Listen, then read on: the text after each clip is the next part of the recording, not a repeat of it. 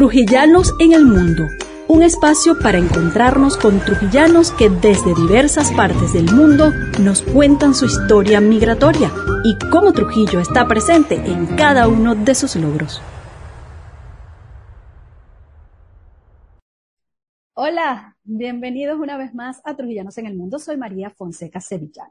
En este canal te contamos en positivo la historia migratoria de los trujillanos venezolanos del estado de Trujillo que se han ido al mundo dejando muy en alto el nombre de nuestro estado. Hoy estaremos conversando con Rey Urdaneta, un trujillano que se acaba de ganar dos premios Emmy por la producción de un comercial eh, navideño que mereció pues estos galardones. Recientemente ha sido anunciado y quisimos tener con él esta conversación. Un joven eh, trujillano que emigró hace ya unos cinco años a los Estados Unidos y que poco a poco ha ido construyendo ese espacio para dejar ver su talento en el área de la producción audiovisual. Así que no te pierdas esta historia.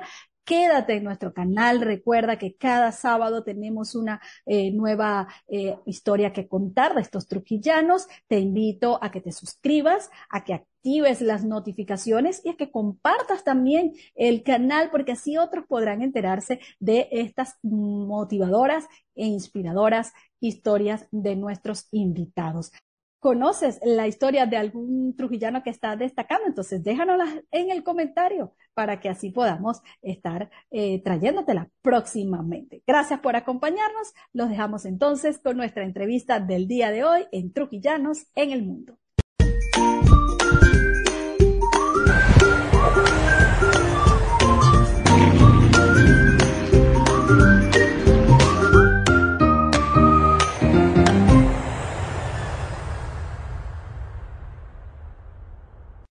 Bueno, bienvenidos una vez más a Trujillanos en el Mundo. Hoy con un invitado bien interesante. Como dijimos, estamos hablando con Rey Urdaneta, eh, quien, bueno, acaba de ganar un Emmy, bueno, dos Emmy, realmente. Bienvenido, ¿cómo estás? Gracias, ¿cómo estás, María? Gracias por la invitación a tu programa y por enaltecer y, y, y dar a conocer este todo el talento trujillano que está esparcido alrededor del mundo.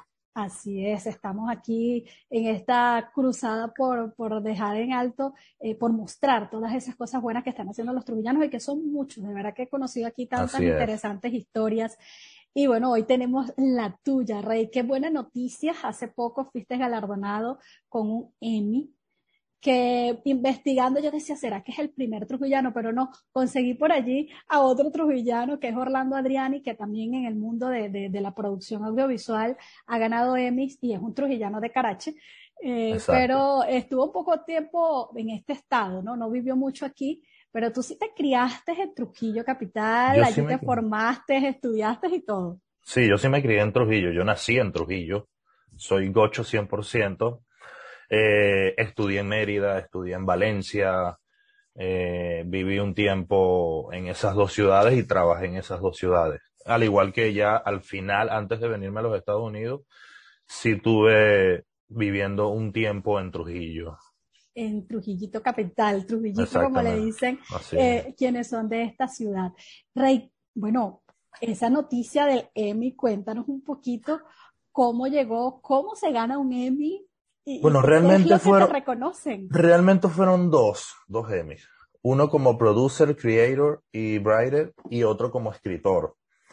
Eh, básicamente, eh, yo llegué aquí a los Estados Unidos y, y no conocía mucho de estos premios. O sea, empecé a trabajar en la producción audiovisual, marketing, me, eh, viví en Miami, en la, en la, zona donde llegué. Yo, yo anteriormente en Venezuela, eh, me gradué de diseñador, estudié ingeniería, pero siempre me gustó la producción audiovisual. Okay. Eh, cuando llego a Miami, empiezo a como que a empezar a trabajar en, en el área del marketing, social media, etcétera, etcétera. Luego, mm, yo tengo familia desde hace 20 años aquí en Atlanta, que, la cual venía a visitar esporádicamente, y veía que Atlanta se estaba convirtiendo como que en la segunda Hollywood. O sea, había mucho, eh, mucho movimiento en el área del film, de la producción audiovisual, etcétera. Conocí una persona aquí que es un venezolano colombiano, eh, súper bueno, es como mi mentor, una persona súper increíble que ojalá puedas tener un día en tu programa. Eh, él es director de cine, eh, trabajó en Jurassic Park, etcétera, etcétera, etcétera. Y él ya tiene varios Emmys, él ya tiene como unos 12, 19 Emmys.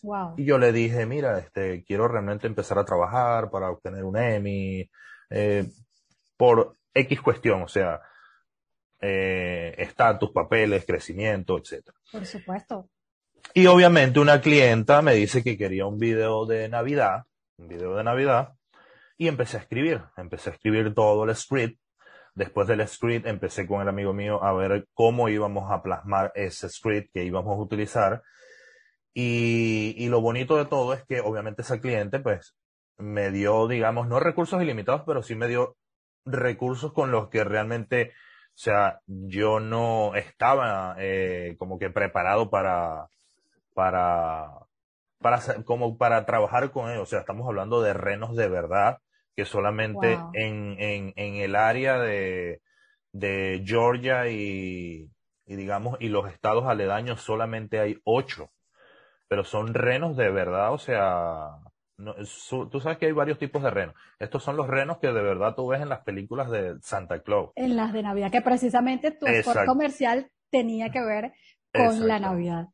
Con la Navidad. Entonces, también utilizamos, que eso obviamente le dio un valor agregado, un Santa Claus, que es súper famoso aquí en Estados Unidos, que es el Santa Claus que va a hacer el video de Rockefeller, eh, ha hecho videos con Hollifer, con varias personalidades eh, bastante famosas aquí y obviamente él tiene el rostro tal cual de, del Papá Noel que tú te imaginas.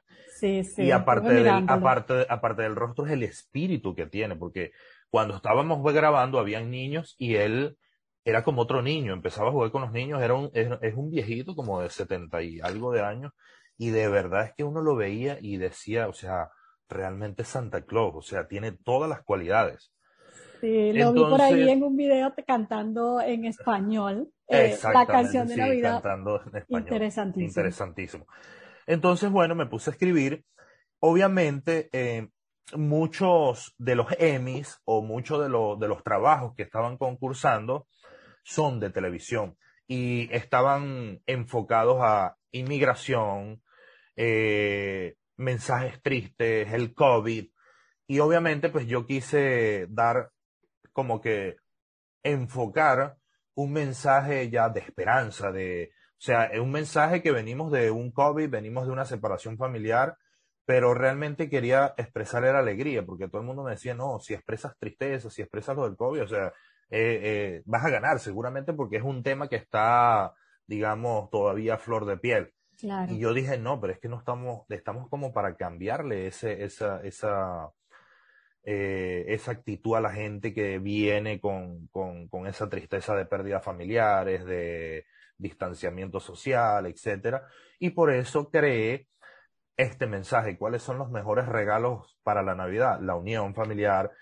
Hemos, eh, hay, hay, hay, una escena que me gustó mucho, que me enfaticé mucho, eh, que no sé si ves, que es la, es la, es la segunda toma, que dice, es un, es un, eh, disculpa, este, es momento de reflexión y ella coloca el celular en un bol. O sea, acuérdate que nosotros a veces pasamos la Navidad, pero ahorita con las redes sociales pasamos todo el tiempo viendo el teléfono y no disfrutamos de verdad de, la familia. Entonces, son, son mensajes pequeños, pero que te llegan.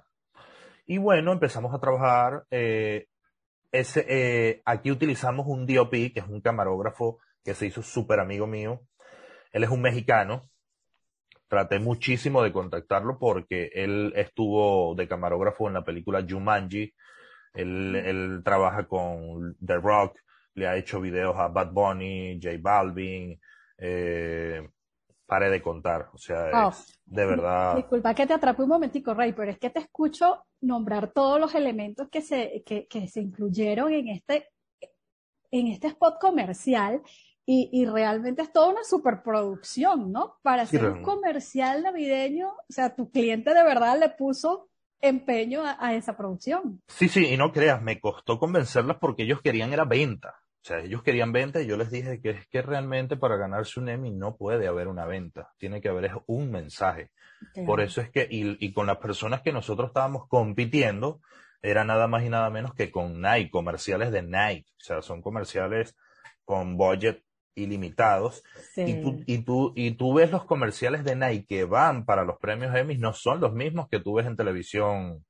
O sea, realmente tienen un mensaje de esfuerzo, pasión y al final es que sale Nike. Ni desde que comienza hasta dos segundos antes de finalizar, tú ni siquiera te das cuenta que es un comercial de Nike, sino hasta el final, que es porque sale el logo de Nike. Pero realmente es un mensaje de, de, de esfuerzo, de pasión, de, de, de, salud. Entonces, ese es el, el, digamos, como que la herramienta o la, ese es como que la parte fundamental que tú tienes que tener a la hora de hacer uh, una producción para concursar en, en, los Emmys, en cualquier premio. Y que hoy en día está muy, muy en boga. Eso es el famoso storytelling, o sea, contarte una historia que te conecte con tu audiencia y que no le estás vendiendo nada. Estás vendiendo tus valores como marca y eso fue lo que conseguiste a través de este spot comercial hermosísimo y que te mereció entonces estos dos Emmy. Esa noticia, eso, eso, lo preparaste el año pasado y esa noticia te la dieron este año, me imagino la gran emoción que sentiste. desde el primer momento, obviamente estabas trabajando por ganarlo, pero ¿estabas confiado en que eso iba a pasar? Sí, sí, estaba confiado. Eh, al principio, pues hubo ciertos obstáculos, por como te decía, eh, las personas que utilizamos eran los mismos clientes.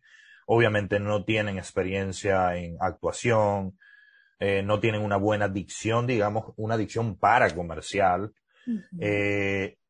y bueno, pero hicimos realmente un bonito trabajo. Trabajar con animales no es fácil. O sea, la toma de los renos dura dos segundos si mal no recuerdo, dura dos segundos y tardamos tres horas en hacer esa toma.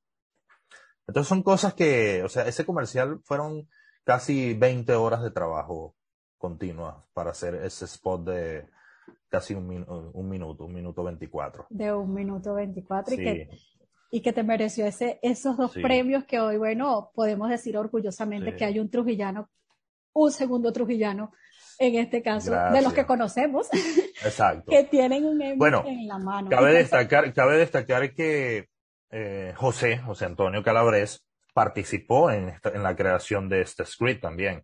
Ok, bueno, que José está trabajando contigo en un guion, por cierto. Sí, sí, exactamente. Y José iba a estar en esta producción, pero obviamente días antes él tuvo un accidente, el cual no pudo viajar a la producción, pero obviamente este premio también es de él. Qué bueno, qué bueno saber que, que, que, ustedes están allí trabajando eh, en todo esto y que, bueno, es, es importante porque estamos hablando que es la Academia de las Artes eh, de la Televisión que está reconociendo tu trabajo, tu talento y que estamos viendo además muchos venezolanos, producto precisamente de esta migración, que están siendo reconocidos por esto. Y siendo un migrante, se, te han dado de alguna manera las cosas fáciles, quizás un poco por eso que tú decías de tu personalidad. Pero siendo migrante, incursionar en el mundo audiovisual de la industria este, televisiva en los Estados Unidos ha sido un proceso fácil, complicado, con muchos obstáculos. Realmente no sé si, obviamente por, es por la época, pero yo no lo he visto muy complicado. Te voy a explicar por qué. Primero, estoy entrando en este medio cuando, no sé si viste la noticia de de los Oscar ahorita, que si no hay un latino en la producción, no pueden calificar para los Oscar. Mm. Es una, es una nueva, es una nueva ley. Me imagino que es una ley de inclusión, porque obviamente los latinos estaban sobresaliendo mucho y no los querían dejar como entrar en el, en el, en el medio. Eh, y obviamente era mi primera vez que yo asistía ahorita a, una ceremonia de, de, unos premios tan importantes y realmente Venezuela se llevó casi todos los Emmys. O sea, éramos cuatro mesas, pero está la mesa de Univision, está la mesa de Telemundo, está la mesa de Mundo Now, que es donde yo trabajo en la parte de la dirección de marketing. Y en nuestra mesa fueron 12 Emmys.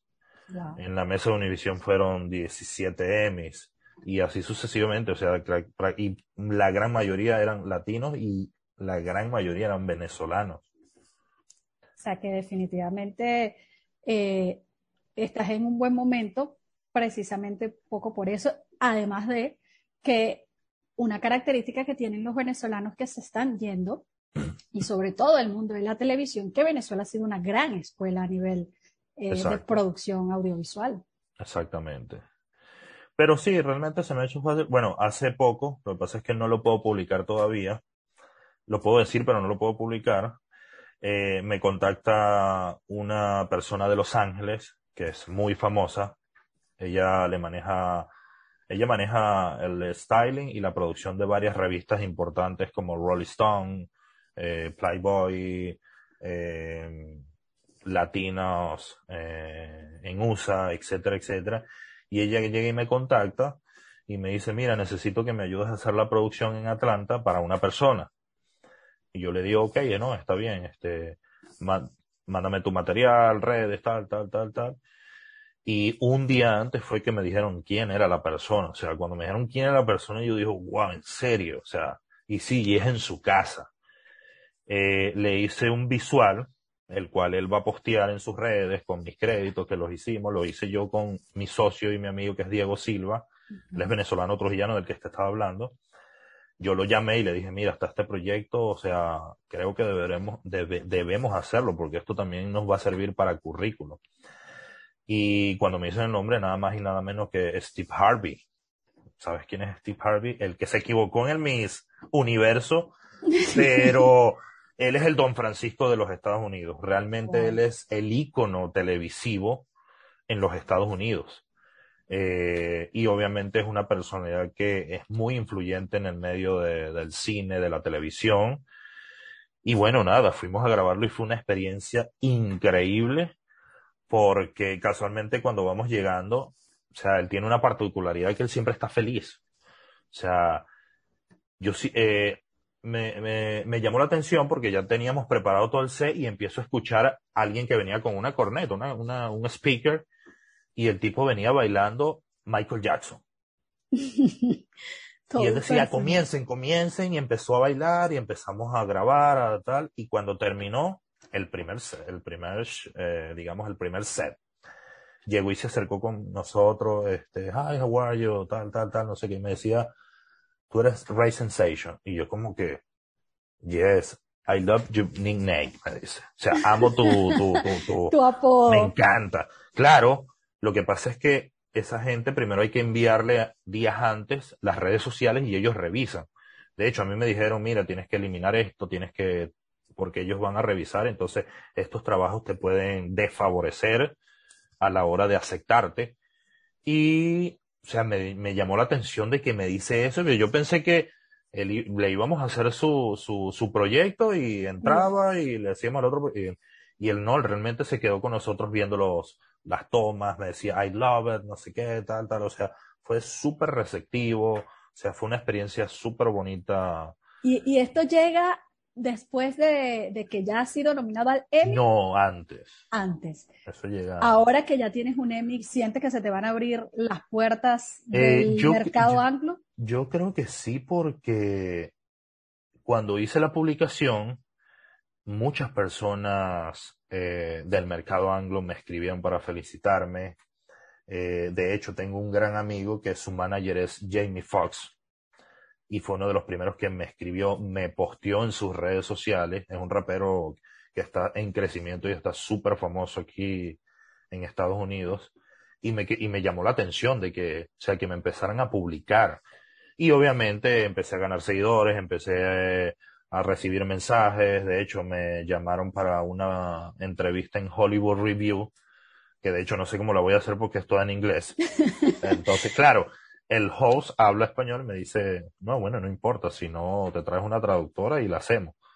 Pero me llamó la atención de que la página Hollywood Review me escribió, me mandó felicitaciones. Eh, fue algo, la receptividad es bastante, bastante chévere.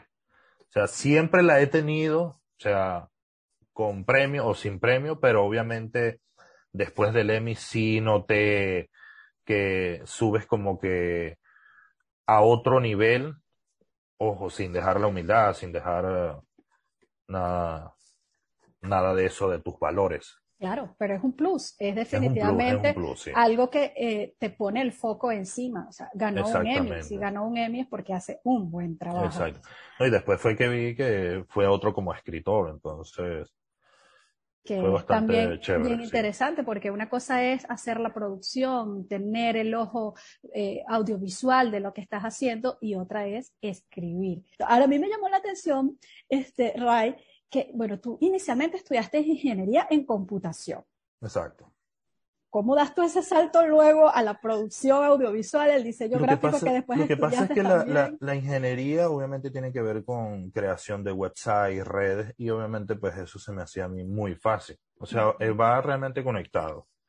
Eh, y obviamente también porque es que en Venezuela, no, que estudiar diseño gráfico, que eso no da, que no sé qué. Entonces tú sabes que ahí entra un poquito la parte familiar. Mm. Entonces, bueno, ya después, ahí está el título y obviamente me fui a estudiar a Valencia diseño gráfico y producción audiovisual. Eh, hice algunos, algunos cursos también. Anyway, entonces, y bueno, ya estoy aquí. Estás ahí en esta, que además. En esta área. Ha, sido muy emprendedor tu franela dice Wolf Eye, es tu empresa de producción, pero aparte de esa también has emprendido en otras que, tienen que ver también con todo esto de, la producción cinematográfica. ¿Hace cuánto que estás ya en Estados Unidos, Ray? En Estados Unidos estoy desde el 2015. Ya voy para seis años. ¿Y qué te llevó eh, a irte de Venezuela? Eh, las razones preferiría no contarlas mucho porque ya son temas un poco medio políticos. Ok. Pero realmente fue, eh, digamos, como que el deterioro, el deterioro que, estaba viendo en Venezuela en, muchos aspectos. O sea, Venezuela yo lo amo, me encantaría regresar, me encantaría empezar a hacer producciones en Venezuela. Eh, pero nada, o sea, Estados Unidos tiene sus contras, tiene sus pros, pero me atrevería a decir que no hay país para evolucionar tan rápido como los Estados Unidos. En, ningún, en ninguna parte del mundo. O sea, no lo hay. O sea, aquí realmente valoran y, y, apoyan tu talento. O sea, es increíble, te lo digo porque es que yo no hablo casi inglés todavía. O sea, es porque he estado tanto tiempo trabajando aquí, de verdad es que no te da tiempo para muchas cosas, eh, que yo a lo mejor o sea, sí, yo, yo tengo bastante empatía. A mí me dicen que yo soy muy empático. Y yo tengo amigos morenos, o sea, morenos, o sea, raperos que en teoría todo el mundo dice, no, es que, ellos son medio racistas.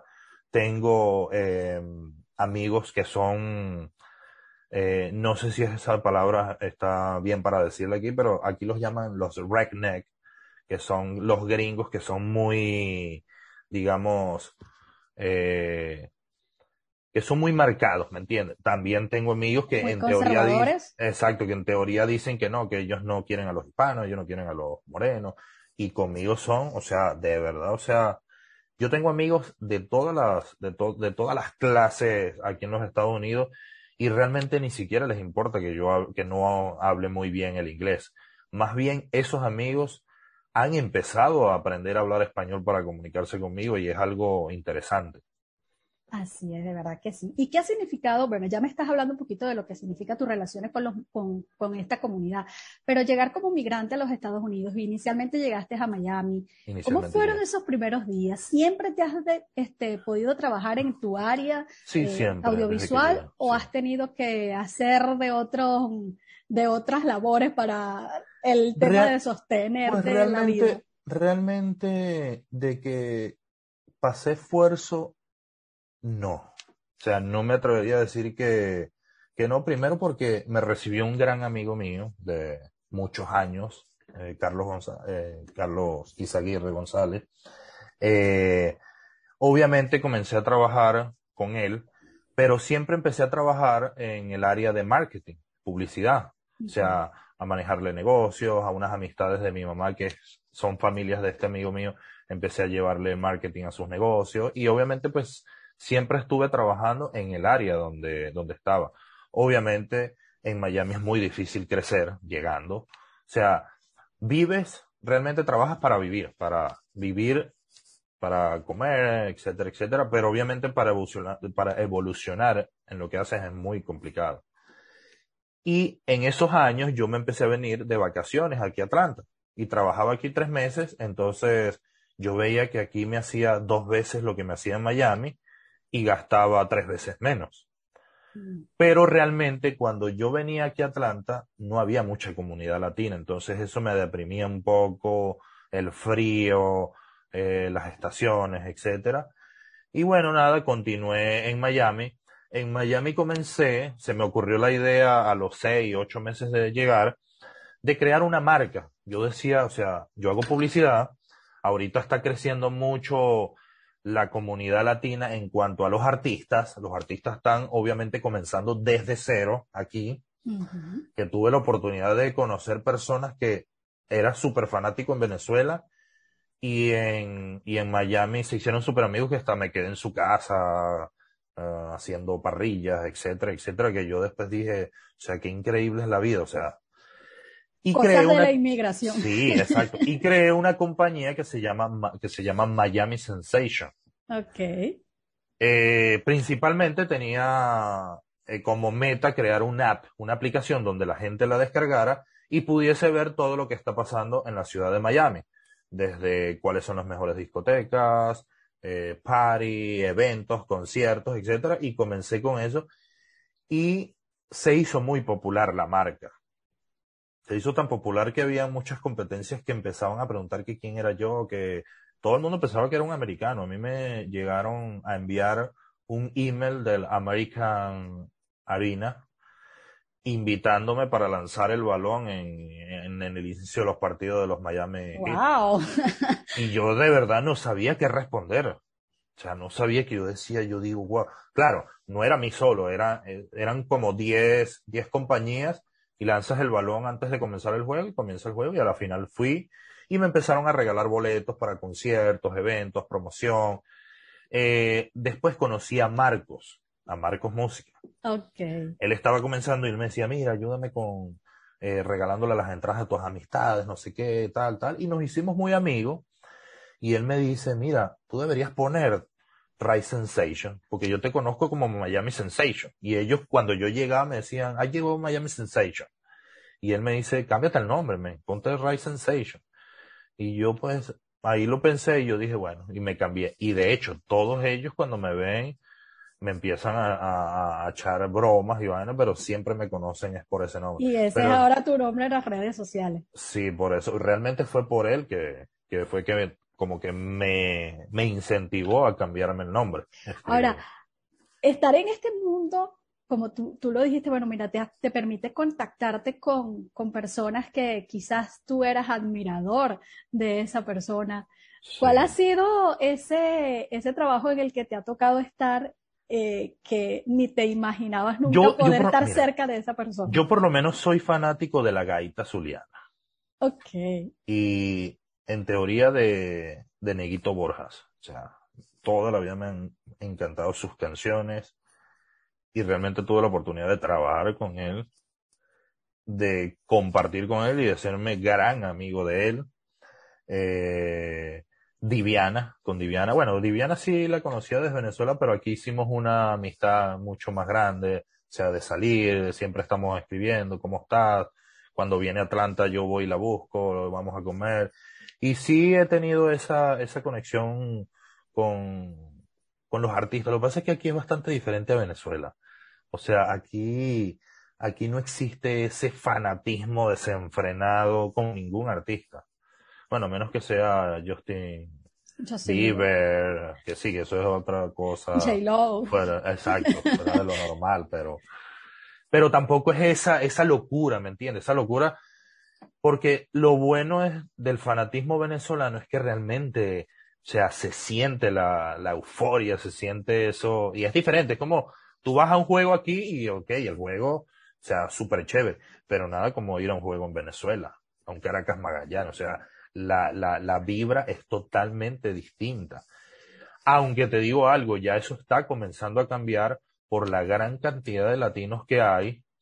Este, creo que ha cambiado un poco, un poco esa, esa, esa, ese, esa, el, el americano es como, no sé si es penoso, apático, pero creo que el, el, americano, a raíz de la llegada de, de, tanta inmigración y de, y de conocer la cultura latina, ha comenzado como que a evolucionar y a agarrar costumbres que nosotros tenemos. Nombraste a Neguito Borges y la gaita y vi también que estás eh, Estamos nominado para los, premios, premios Exactamente. Ese fue un trabajo que hicimos. Eh, realmente ese trabajo es de Mervyn Ruiz, un amigo de Maracaibo aquí y la escribió Ali. Ali fue en mayor, es un escritor que le ha escrito varias canciones a varias agrupaciones y a varios artistas, cantantes de gaita zuliana. Ellos eh, son también inmigrantes y crearon una agrupación que se llama Exilio. Mm. Eh, de esa eh, de esa, digamos como que de ese equipo, ellos crearon esa agrupación de gaita exilio empezaron a crear sus propias canciones. Y obviamente hubo una época de donde habían amistades o conocidos que, hey, mira, me puedes mandar 20 dolaritos y vaina, no sé qué. Entonces, claro, después uno los veía en la playa y nosotros, coño, pero es que aquí ganarse 20 dólares no es fácil. O sea, la gente piensa que, que uno está aquí, pero es que aquí tú puedes tener todo lo que tú quieras. O sea, si tú quieres comprarte un Lamborghini, tú llegas y reúnes y compras y pagas 1.500 dólares al mes. Si ganas cinco mil lo puedes tener, ¿me entiendes? Entonces la gente no sabe eso. Aquí le dan carro sin dar un dólar a cualquier persona que esté recién llegada. Entonces, obviamente, Pero las mes a mes. Mes a mes tienes que pagar y trabajar y eso es lo que no sabe mucha gente. Entonces, había muchas, eh, lo hicimos realmente ni siquiera, eh, fue algo como que jocoso. En teoría, porque obviamente, pues, yo hice fue la parte de producción de video pero fue algo como, algo jocoso como que mandame 20 dolaritos, que eso no es nada para vos, o sea, como que no es nada para ti. Y realmente hicimos el proyecto, eh, nosotros fuimos lo que, lo, los que lo grabamos, pero la edición la hizo un amigo de nosotros que está viviendo en Colombia.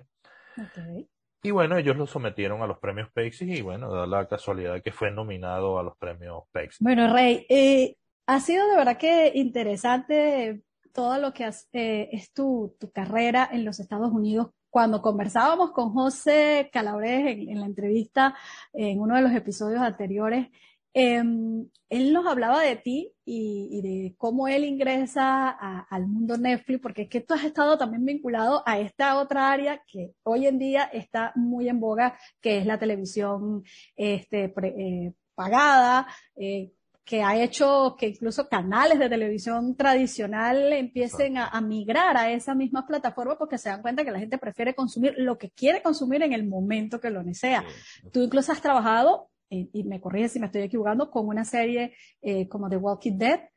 Eh, ¿Cómo ha sido toda esta experiencia? bueno, realmente siempre me ha gustado el cine, siempre me ha gustado esa área. Lo que pasa es que esa área es muy difícil de entrar. Requiere de mucho conocimiento, educación, esfuerzo, talento. Talento tienes que tener muchísimo y muchísima creatividad, porque estamos hablando de que no es la creatividad para hacer un, un comercial de 30 segundos, de un minuto. Y cómo contarlo. Es difícil contar una historia en un minuto. Ahora imagínate en casi dos horas y que la gente no se aburra. O sea, ¿me entiendes? Es súper difícil. Eh, yo conocí una persona aquí. Yo empecé ya a hacer grabaciones, eh, más que todo en la parte de dirección creativa, dirección de arte, pero mi fuerte es la producción. Y conocí una persona aquí, un colombiano, que él, él estaba escribiendo una, una serie y me dice, mira, ¿te quieres asociar conmigo? ¿Quieres ser parte de esto? Eh, por X razones, dinero, talento, equipos. Y yo le dije, lo leí, leí parte de, de la estructura del proyecto. Y yo le dije, me encanta porque toda mi vida me han, me ha gustado la, la serie, las películas del padrino, The Godfather. O sea, a todo el mundo le ha gustado esa serie. Y obviamente esta serie es algo de la vida real. Se llama Purple la banda púrpura. Y es el inicio de la mafia organizada en los Estados Unidos en los años 20. Cuando Exxon no existía la mafia del padrino. Es el inicio, anteriormente no existía la droga, sino el tráfico era de licor, era ilegal en los Estados Unidos y lo traficaban desde Canadá hasta Estados Unidos por cuando se congelaba el río Michigan. Entonces es una historia súper interesante porque viene, es, es el antes del padrino, porque ahí, ahí está Al, Capone, él no se llamaba Al Capone, sino Alfonso Capón, y tenía apenas 15 años. Entonces, entonces exactamente, entonces empezamos a hacer el proyecto, realmente lo tenemos como, como un piloto. Eh, un piloto porque eh, grabar una, una producción de, de la época, eh, el costo es bastante alto. O sea, y obviamente es un proyecto que se tiene que hacer, se le tiene que hacer la Biblia, se le tiene que hacer un pilot, un tráiler, a, a, los recursos que uno tiene y obviamente presentárselo a una productora grande, a un inversionista grande, porque estamos hablando de 50, 100 millones de dólares para, para comenzar a hacer esa serie. Este, y bueno, pero también tenemos, eh, tengo varios scripts, ah, estoy escribiendo con José Antonio también dos scripts bastante interesantes. Eh, es uno, eh, aquí en Atlanta, es uno de los focos eh, de, digamos, como de las mafias de trasplante de órganos, trata de blancas. Entonces, por ahí viene por ahí un poquito. O sea, que en cualquier momento vemos una serie. El, dar, eh, sí, sí. Realmente lo estamos. De dos trujillanos en, en, Netflix. Y ahorita con la persona, pues, con, con la que estoy de socio, él ya hizo su película, es un venezolano colombiano, como te dije. Diego. Diego se llama Hunting Soul, ya salió, ya está en Reino Unido, en muchas plataformas digitales eh, y obviamente ya él es primer director. Con él estamos comenzando a trabajar todos estos proyectos y se vienen cosas interesantes para el próximo año Talento Latino. Qué bueno. Y ahorita voy a comenzar a, voy a ser director de una película, de una película americana que es de humor, de un amigo, de una amistad, de un amigo mío, que realmente él quiere que yo sea el director. Y yo le dije, mira, pero es que yo no me siento preparado para, dije, no importa, me dijo. O sea, algún día tienes que saltar e iniciar y es la única manera de, de, de que puedas empezar como que a evolucionar en esa parte de dirección. Como te dije, no es mi fuerte, pero la, la acepté y la voy a hacer. Este, y está bastante interesante hacer ese trabajo. Yo te escucho y, y me, me pongo a pensar, cuando te fuiste desde Venezuela, los inmigrantes siempre llevan un plan, ¿no? Voy a hacer esto, voy a intentar aquello. ¿Qué tanto se parece lo que estás viviendo a ese plan que llevabas? Pues realmente yo lo tenía porque a mí nunca me ha gustado hacer lo que no me gusta. Yo preferiría hacer otra cosa, pero realmente creo que cuando uno emigra a este país, lo primero que tiene que intentar es hacer lo que a uno le gusta y en lo que uno se preparó. Obviamente hay sus excepciones, como médicos, ¿me entiendes? O sea, que obviamente es difícil, eh, digamos aquí, pero no imposible, porque conozco muchos médicos que comienzan, no, no, y comienzan como asistente de otros médicos o en, o en ambulatorios o wherever. Este, pero creo que siempre hay que intentar lo que uno realmente le apasiona, porque así lo hice yo, claro, o sea, no te voy a negar, hice Uber, hice miles de cosas, pero siempre estuve haciendo lo que me gustaba. O sea, siempre estuve generando ingresos en lo que me gustaba. Y ahorita pues tengo la compañía de marketing también, que es, no es Wolf Eye Field, sino es Wolf Eye Agency, en el cual tengo tres, cuatro, cuatro clientes bastante buenos que prácticamente me cubren todos mis gastos, todo. Y ya, lo que pasa es que la producción de cine, esto es inversión, esto no es ganancia. O sea, yo hago comerciales, yo hago todo eso y es para, invertirlo en esta compañía, porque es que son equipos todavía y realmente yo siento que no he empezado a generar dinero con mi compañía, sino más que todo son los comerciales, pero es lo gano es invertir, lo gano es invertir. Es, es, como con otros trabajos pequeños. Exacto. Eh, alimentar el sueño. Exactamente, exactamente. El llegar a grandes producciones. ¿Te ves en un futuro haciendo, bueno, ya, ya, vas a hacer tu primera eh, pasantía en el área de dirección cinematográfica. ¿Te ves haciendo cine? Sí, claro. ¿E-, ¿Es tu meta?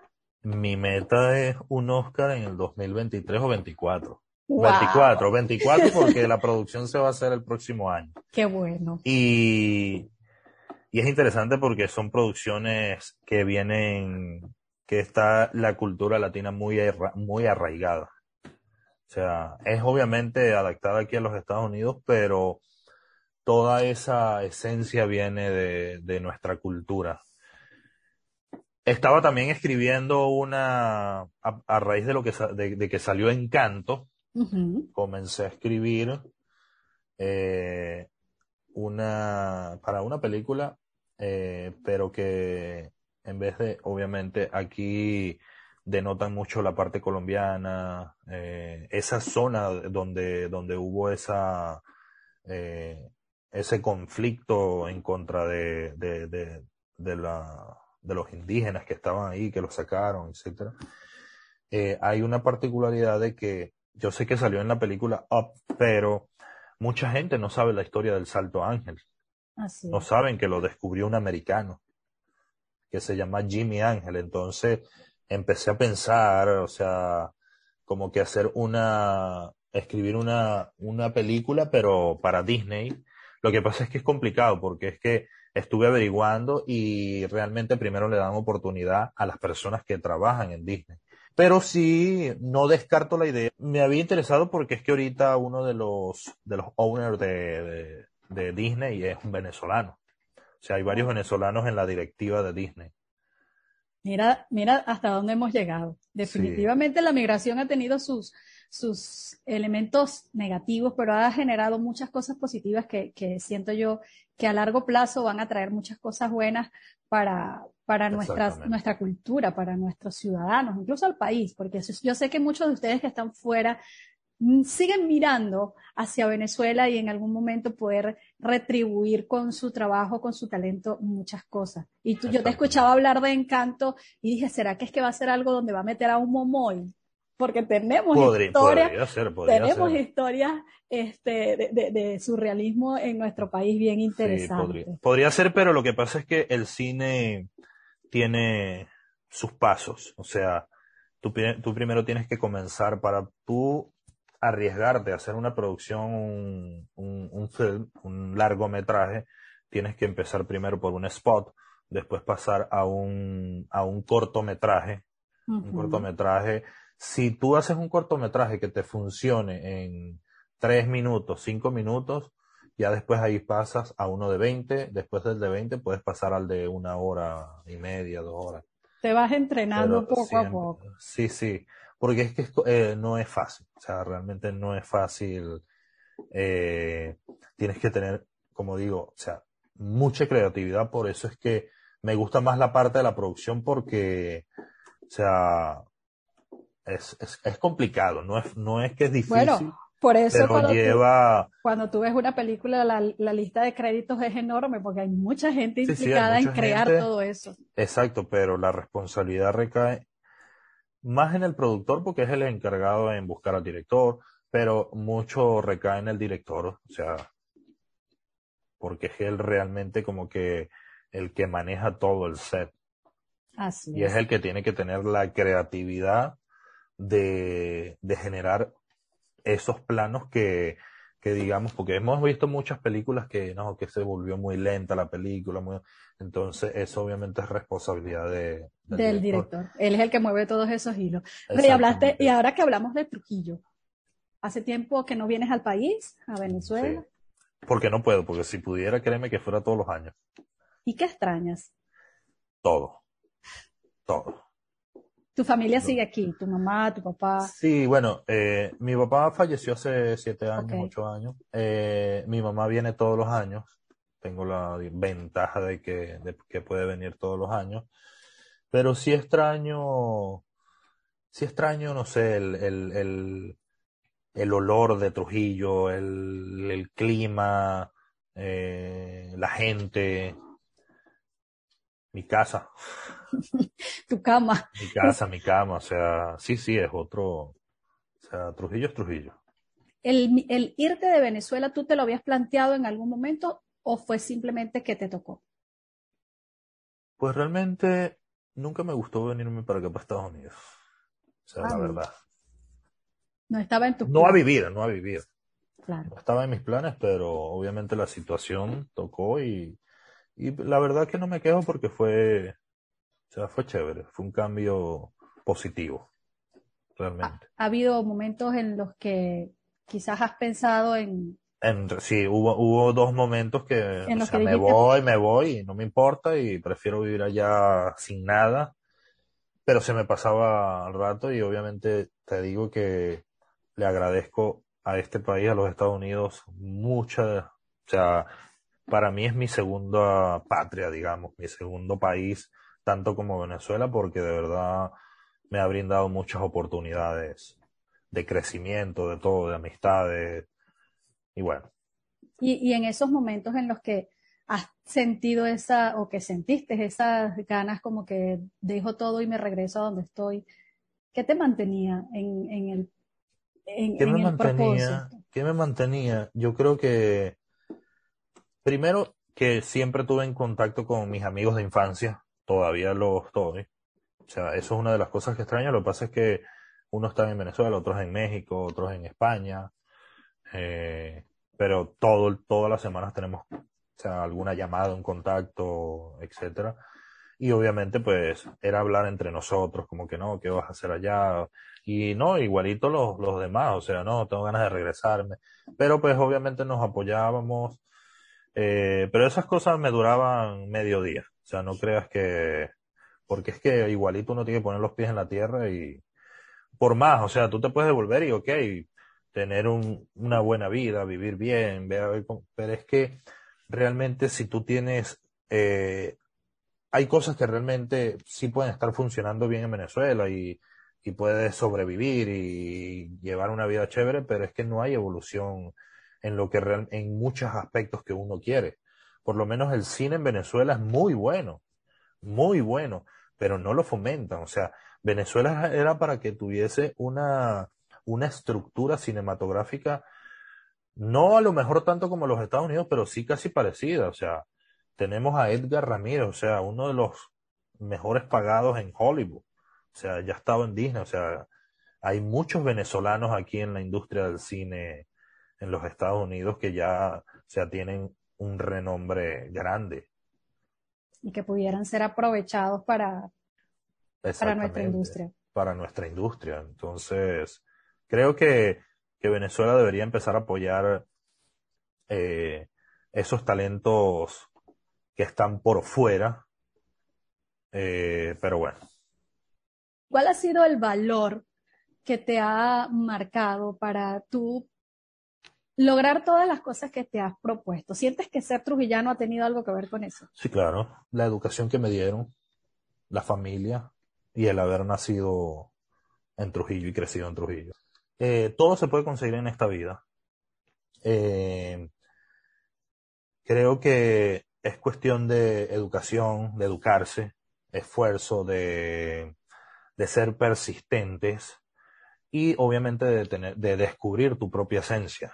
O sea, nada se consigue porque es que soy el mejor o soy el más autoritario. No, no, no. Tienes que conseguir tu propia esencia y transmitirla. Muchísimas gracias por habernos permitido conversar contigo y bueno, estaremos pendientes de ese Oscar que tienes en la mira para que próximamente tengamos aquí al trujillano que se ganó el Oscar en los Estados Unidos. Gracias por habernos permitido conocer tu historia y a ustedes amigos por siempre estar con nosotros a través de este programa que cada sábado, ay, mira, no lo habíamos mostrado, así es. Ah, no, es que me falta uno que viene en camino. Que viene en camino, por ahí está el premio Emmy de nuestro invitado de hoy, Rey Urdaneta de Trujillo Capital. Será hasta la próxima. Chao, chao. Chao, chao. Gracias.